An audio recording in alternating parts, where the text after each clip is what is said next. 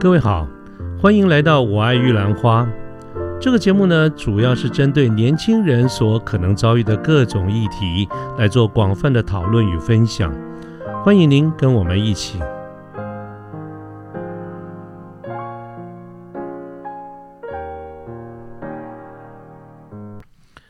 各位晚安，我是卢天记。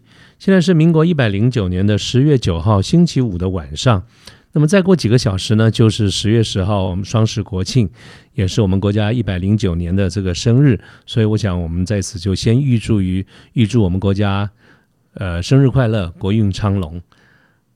那么最近呢，这几集的节目里面呢，我因为内容的关系，我就讲了几个小故事啊。结果居然真的有朋友给我留讯息说：“哎，想听我说说故事。”好，那我想说，今这正好了，今天是休假不上班嘛，我们就不要再聊这些严比较严肃的职场的话题好了。我们来改说一点小故事。啊，那这个小故事呢，我想我想了一下，我说应该要从。很多年开始谈起哈，这个多年前我第一次有机会去大陆旅游的时候，我第一个去的地方居然是四川的成都，而不是我们一般人常常会列为第一优先选择的是去去北京哈。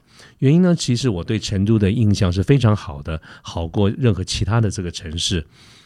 那主要的原因呢，我想倒倒不单只是因为四川是天府之国啦等等，而是来自于我我们从小就听到很多的这个故事哈，其实很多都跟三国有关啊，所以这个成都对成都对四川的这个印象就非常的深刻。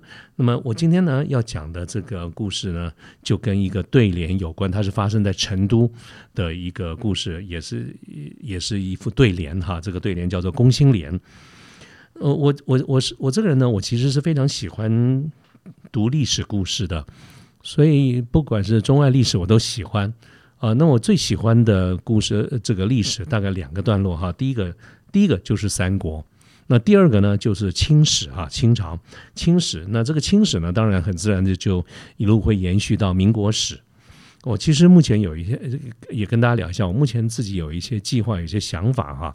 我我会想。就所所谓的清史，尤其是晚清，一直到中华民国的建立，乃至于到现在建立了一个民自由民主的中华民国这一段历史呢，我想把它做一个整理，挑出一些比较值得探讨的一些故事哈，来做一系列的这个节目。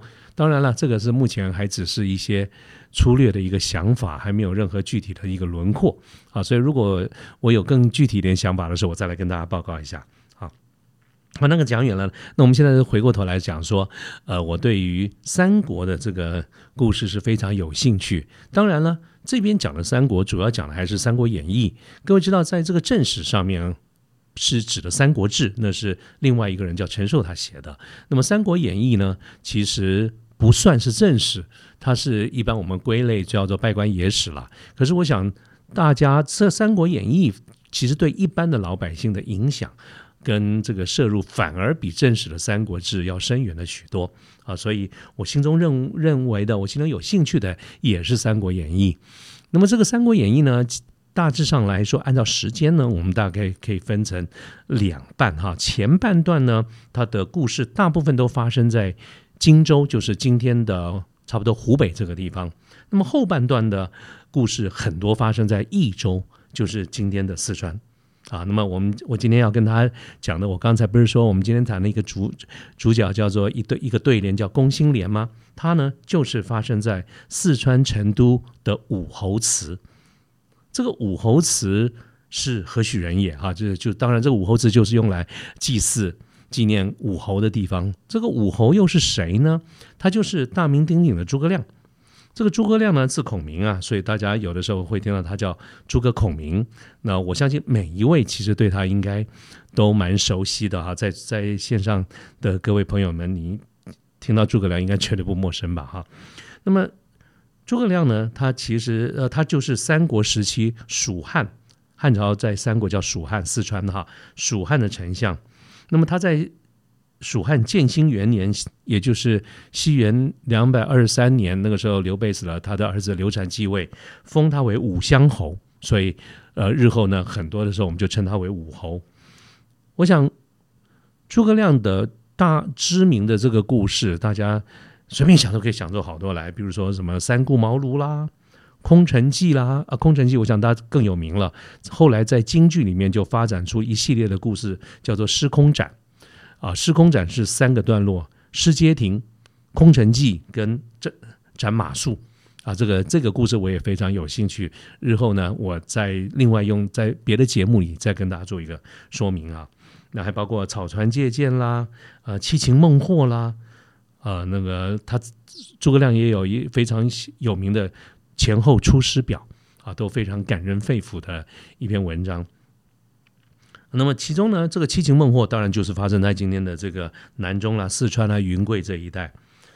那诸葛亮呢，对对这个蜀汉，他对四川有非常非常多的贡献。四川人呢，也就是益州的人呢，其实根本就是把诸葛亮当神呐。所以他死了以后呢，就为他建了武侯祠来祭祀他。那这个武侯祠呢，也是后来的历朝历代的名人骚客啊，都用各种的形式来歌咏他、称赞他。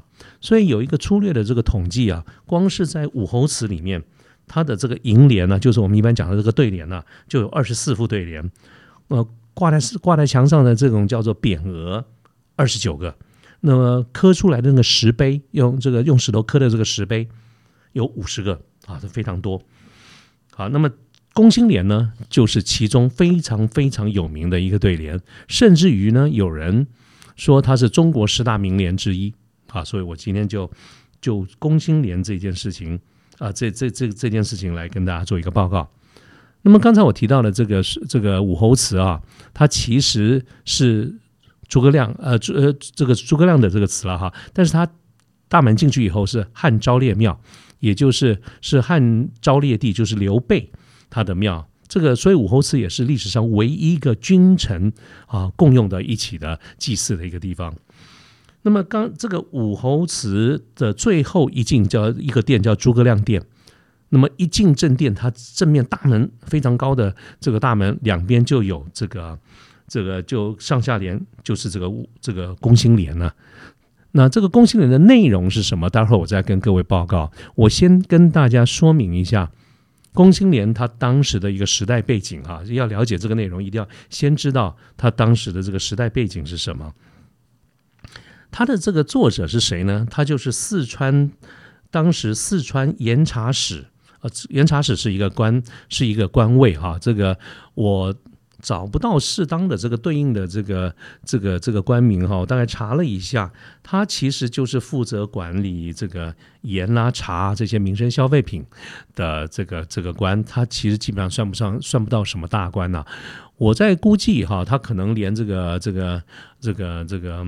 大概农业农业主管哈，可能都达不到。大概就是就是这个，相当于在以前我们叫做公卖局啊，现在叫台湾烟酒公司的总经理，大概差不多就是这个官哈。这个四川盐茶使赵凡，他在明呃光绪二十八年的时候提的。这个地方呢，要跟大家先介绍一下当时时代的背景哈。我呃，我想大家清楚，明朝跟清朝，这个是我们中国历史上最后两个。专制的帝制的王朝，所以清朝之后呢，就产生呃呃中华民国，它是亚洲第一个民主共和国啊。那么在明朝呢，总共有十六个皇帝，两百七十六年的呃这个年作国作。那清朝是十三个皇帝，两百六十八年。那一般来说呢，大家的评价，清朝的十三个皇帝基本上都算是勤政爱民。啊，成就那是另外一回事哈，但是呢，都评价都比明朝的十六个皇帝好。明朝的这十六个皇帝大概就是两个人上得了台面，第一个就是啊这个明太祖这个朱元璋，再来就是明成祖朱这个朱棣，就是永乐大帝，这两个皇帝是厉害角色，其他都上不了台面哈，其他真的都不行啊。所以这个这个呃国祚这两个朝代也差不多，但是。待际遇实在是大不相同。明朝的那两百多年，其实中国在世界上是非常强的。可是后来因为种种种种的这个原因，哈，国力的衰退，西方列强的这个兴盛开始进逼中国呢，中国自己也才也因为有很多错误的这些政策，所以到了清朝的末年，其实是国家非常的衰弱。我们在历史课本上读到有很多列强侵犯、不平等的条约、割地赔款。啊，等等等，这些都发生在清末，尤其是光绪皇帝是一个非常很惨的一个皇帝。那么他其实是非常希望能够啊振振衰起弊啊，但是有很多的原因都没有办法做到。光绪皇帝呢，他是清朝的倒数第二个皇帝，他总共的或这个清政三十呃或这个光绪总共有是三十四年了。那光绪死了以后呢，就是。呃，宣统皇帝，也就是呃很有名的所谓的末代皇帝，各位有看过那个电影吗？哈，这个末代皇帝溥仪。那么宣统皇帝总总共只有三年，这个三年的时间，大清朝就结束了，然后就到了一九一一年，中华民国成立。那么换言之呢，就是清朝的光绪二十八年，其实就是西元一九零二年，就是在民国诞生之前的前九年。那这个时间非常短，连十年就不到。各位想象当时的时空背景，就应该知道，我们国家其实属于非常混乱的这个情况，内忧外患。啊，那这个内忧外患呢，其实呃，在当时很大的一个影响，就是因为八国联军跟当时义和团之乱，啊，所以直接的就造成中国就很快就完蛋了。那么在在那个年代，四川是一个什么状况呢？啊，其实四川在历史上也是非常有名的一一个很乱的地方。啊，四川固然叫做天府之国，十分的富裕，但四川也常常都是很乱的。所以当时呢，当时大家有一句话流传的说什么呢？他说：“天下未乱，属先乱；天下已治，属未治。”好，各位一听就知道什么意思，对不对？天下哈。不乱的时候，四四川都很乱，这个益州都很乱。那么天下就算也这个已经安定下来了，四川还在乱，啊，这表示其实治理四川是很不容易的。那么在当时的四川总督哈陈春轩，他这个治理四川的时候，就采用了一个非常强烈、非常严厉、高压镇压的这种手段，啊，他是用这个手段在治理四川。那么，嗯。在当时呢，他有一个非常非常有名的一个事件，就是红灯照。各位知道，呃，这个红灯照啊，它是什么单位啊？红灯照它其实是呃这个义和团的一个衍生出来的组织，它主要的参加的成员全部都是女人啊，所以它叫红灯照。那么当时红灯照的一个首领是一个女人，叫做廖九妹，人称廖观音。那么四川总督陈春轩呢，他用运用官军的力量，在四川截获了这个廖九妹，啊，就是把这个这个首领抓到了，抓到了以后呢，就斩杀、斩首他，处死。那么，其实按照他的职位，他是官嘛，这个平乱本来也是无可厚非的。单纯从这个这点上面来看，其实也也不能说他不对啊，这个无无可厚非。但是他当时斩杀。廖九妹、廖观音的这个手段其实是非常残酷的，也非常的不给面子啊，更更更可以说他其实是非常残忍、非常的侮辱性的。他怎么说呢？他把这个廖九妹啊上半身脱光了，等于说让他裸的半个身体身子的这个情况下来斩首。所以这个这个这个处死之后呢，在当地的这个群众其实产生了非常多的反感。那再加上本来陈春轩他在四川的治理的手段就是非常高压的，所以基本上民怨是非常重的。那么在当时呢，就是我们刚才讲到这个赵藩呐，他是当时四川的这个严察使，其实就是个小官，也是属于不算是很大的，也算是个幕僚单位哈。所以他他其实是很有正义感的人，但是呢，人为言轻，他也无法去规劝啊，他也。也不太敢直接的就去这个这个规劝陈春轩，但是呢，他后来得知，在这个光绪二十八年哈那一年的冬天，大概十一月吧，十一月的十一月的时候，他得知了这个陈春轩他会招待贵宾哈，招待嘉宾去游武侯祠所以他就连连夜写了这一副对联，赶快找人刻了以后呢，提前去挂到这个武侯祠的这个诸葛亮殿正殿的左右这个地方。好，那么这个是当时的一个时空背景哈。那我那我现在跟各位讲一下这个这个攻心联的内容到底是什么？它分成上下两联，上联是能攻心则反侧自消，从古之兵非好战；下联呢是不审事，既宽严皆误，后来治蜀要深思。好像有点长，所以我再讲一遍，大家呃仔仔仔细听。如果听不清楚没关系，我会把这两句呢放在我们的这个节目的这个文字说明上面哈。它上联是指的能攻心则反侧自消，从古之兵非好战；下联不审事，既宽严皆误，后来治蜀要深思。这个上联呢，它的关键字是攻心。所谓的攻心呢，其实就是我们从精神上或者心理上啊，能够去瓦解对方。那么能够做到这一点的话，这些反侧反叛呢，自然就会消弭。啊，这个是自古以来这种用兵的人呐，追求的一个最高境界。到通常懂懂军事人、懂兵人都不喜欢打仗，因为兵主凶险啊，能不打仗就不要打仗。能够用攻心的方式去消弭到这个反叛啊，那当然是最好的。那么这个呢，就譬如说《三国志》里面就曾经记载的哈，诸葛亮去征南蛮的时候。他的大将马谡就曾经建议过，用兵之道，攻心为上，攻城为下。啊，其实啊，这个就是当时马谡的一个建议。那这个建议也来自于呃《孙子兵法》里面的谋攻篇。他说：上兵伐谋，其次伐交，其次伐兵，其下攻城。啊，真正这个在用兵的时候，这个谋略是最重要的。那诸葛亮当时采用了这个马谡的这个做法，所以对于这个。呃，孟获其实才有恩威并施的这种方式，七擒七纵，才会有这个历史上这个故事哈。七擒七纵，让这个孟获心悦诚服。所以上联讲的攻心啊，主要就指的这个部分。那它的下联的关键点是什么呢？不审视，即宽严皆误。所以关键字是审视，就是我们要根据。当时时代的背景跟客观的具体条件来做决定。那么，在这个资这个这个要说说故事哈，《资治通鉴》里面他曾经有讲哈，诸葛亮就是蜀汉哈，刘备跟诸葛亮他们进了这个益州就四川的时候，对于该如何的统治益州，其实有不同的路线的争议跟讨论。那么当时呢，一个非常重要的一个干部部署叫做法正。